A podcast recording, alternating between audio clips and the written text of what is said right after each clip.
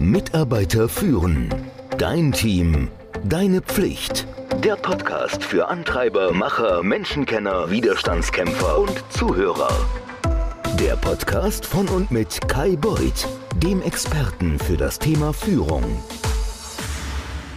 Was du bisher über Führung dachtest, ist, ist falsch. Und by the way, ich lade dich herzlich in mein zwölfmonatiges Leadership-Programm für Führungskräfte ein. Das startet Ende September. Du kannst dich aber schon mal vorab unter leadership-programm.com informieren. Hier erfährst du, wie man ehemalige Kollegen führt, wie man mit schwierigen Mitarbeitern umgeht, warum man niemanden motivieren und doch erfolgreich führen kann und ganz, ganz viele andere Sachen. Das Beste daran ist, du bekommst jede Woche einen Call mit mir persönlich, wo wir uns austauschen können. Jetzt überleg mal, wie viele Bücher über Führung hast du bereits gelesen oder wie viele Podcasts wie diesen hast du dir bereits angehört? Ratschläge zu finden, wie man eine effektive Führungskraft ist, das ist überhaupt gar kein Problem. Und trotzdem tun sich so viele von uns schwer. Und ein Grund dafür ist, dass das, was wir gemeinhin über gute Führung zu wissen glauben, sich oft als falsch herausstellt. Und in vielen Fällen ist es sogar das genaue Gegenteil. Ich möchte dir hier mal ein paar geläufige Management-Paradoxa vorstellen, die die durchschnittliche Führungskraft verwirrt.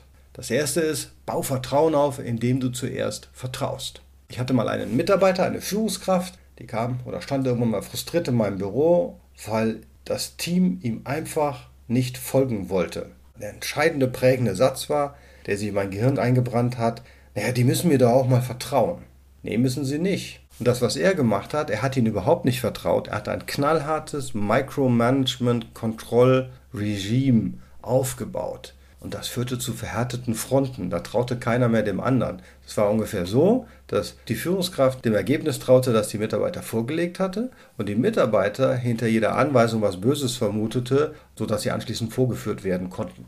Und das liegt einfach daran, dass wir als Menschen uns an so ein System gewöhnt haben, dass wir Kollegen und Kolleginnen erst vertrauen, wenn sie uns bewiesen haben, dass sie kompetent und erfolgreich sind. Überleg mal selbst. Und dann vertrauen wir, dass sie das können. So fängst du aber auf dem falschen Fuß an. Du musst gleich vertrauen. Dann haben auch deine Kollegen und Kolleginnen die größtmögliche Sicherheit. Wenn wir zuerst vertrauen, dann ernten wir die Früchte von Mitarbeitern, die sich befähigt fühlen, die Arbeit zu erledigen. Das ist was ganz anderes.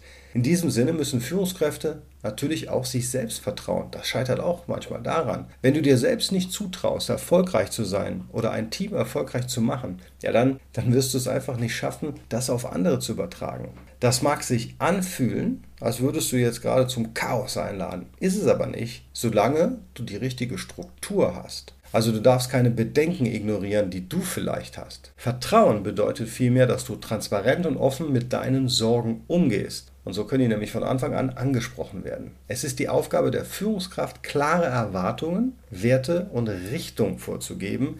Und dann hat das Team Basis dessen eine echt klare Struktur, an der es sich orientieren kann. Dann gibst du den Menschen in deinem Team den Freiraum, nach bestem Wissen und Gewissen, auf der Grundlage deines Plans, den du vorgibst, zu handeln. So, der zweite Punkt ist Angst. Angst ist dein Freund. Oft versteinert Angst Menschen. Dann kommst du nicht mehr voran. Schlimmer noch, zur Angst kommen dann die Schuldgefühle. Es ist uns peinlich oder wir fühlen uns schlecht, weil wir Angst haben. Aber Angst ist überhaupt nicht dein Feind. Angst ist ein wichtiges Gefühl. Und das sagt uns etwas. Angst zeigt uns an, wenn wir das Gefühl haben, dass etwas unsere Fähigkeiten übersteigt. Sie macht uns auf die Grenzen unserer Fähigkeiten und Kompetenzen aufmerksam. Und es ist ganz natürlich, dass wir uns unsicher fühlen und Angst haben, wenn wir etwas tun, was wir noch nie zuvor getan haben. Wenn wir den Grund für unsere Angst erkennen, dann können wir in kleinen Schritten unsere Fähigkeiten ausbauen, anstatt ja, wegzulaufen vor dieser Situation.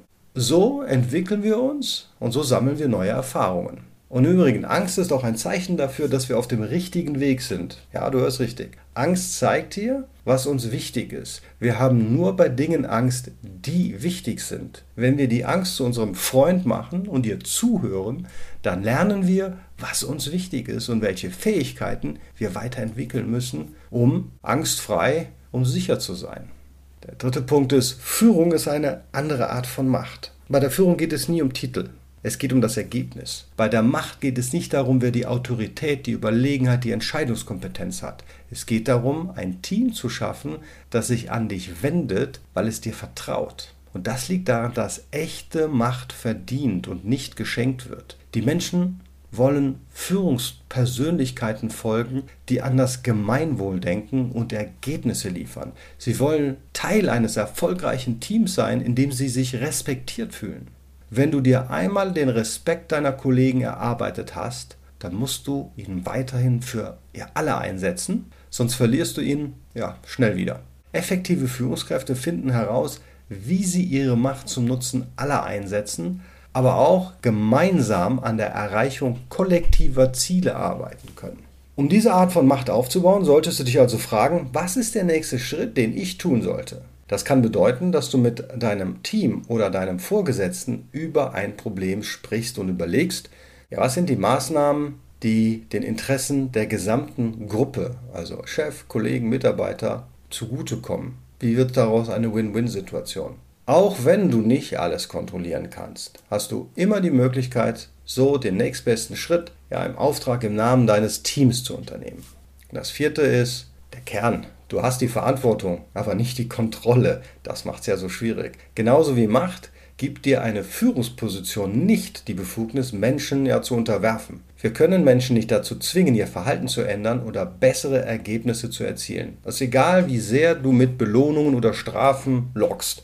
Innere Veränderung ist eine persönliche Entscheidung. Wir können vielleicht Gehorsam erzwingen, aber wir können keine Kreativität, keine Offenheit oder kein Vertrauen erzwingen. Menschen mögen es nicht, wenn sie in die Ecke gedrängt werden, egal wie. Wenn wir unsere Mitarbeiter und Mitarbeiterinnen aggressiv unter Druck setzen, dann schlagen die zurück. Das Beste, was wir tun können, ist, die Voraussetzungen dafür zu schaffen, dass andere sich verändern wollen. Geh mit gutem Beispiel voran. Zeig dich so, dass dein Team deinem Beispiel folgen will. Gib ihnen Raum, ihre eigenen Entscheidungen zu treffen. Gib deinem Team auch die Möglichkeit, ihre eigene Perspektive in das Gespräch einzubringen. Unsere Mitarbeiter und Mitarbeiterinnen müssen ihre eigene Macht und ja ihre eigene die Möglichkeit zur Autonomie am Arbeitsplatz, wie soll ich sagen, spüren. Außerdem, so könnt ihr mehr gemeinsam erreichen.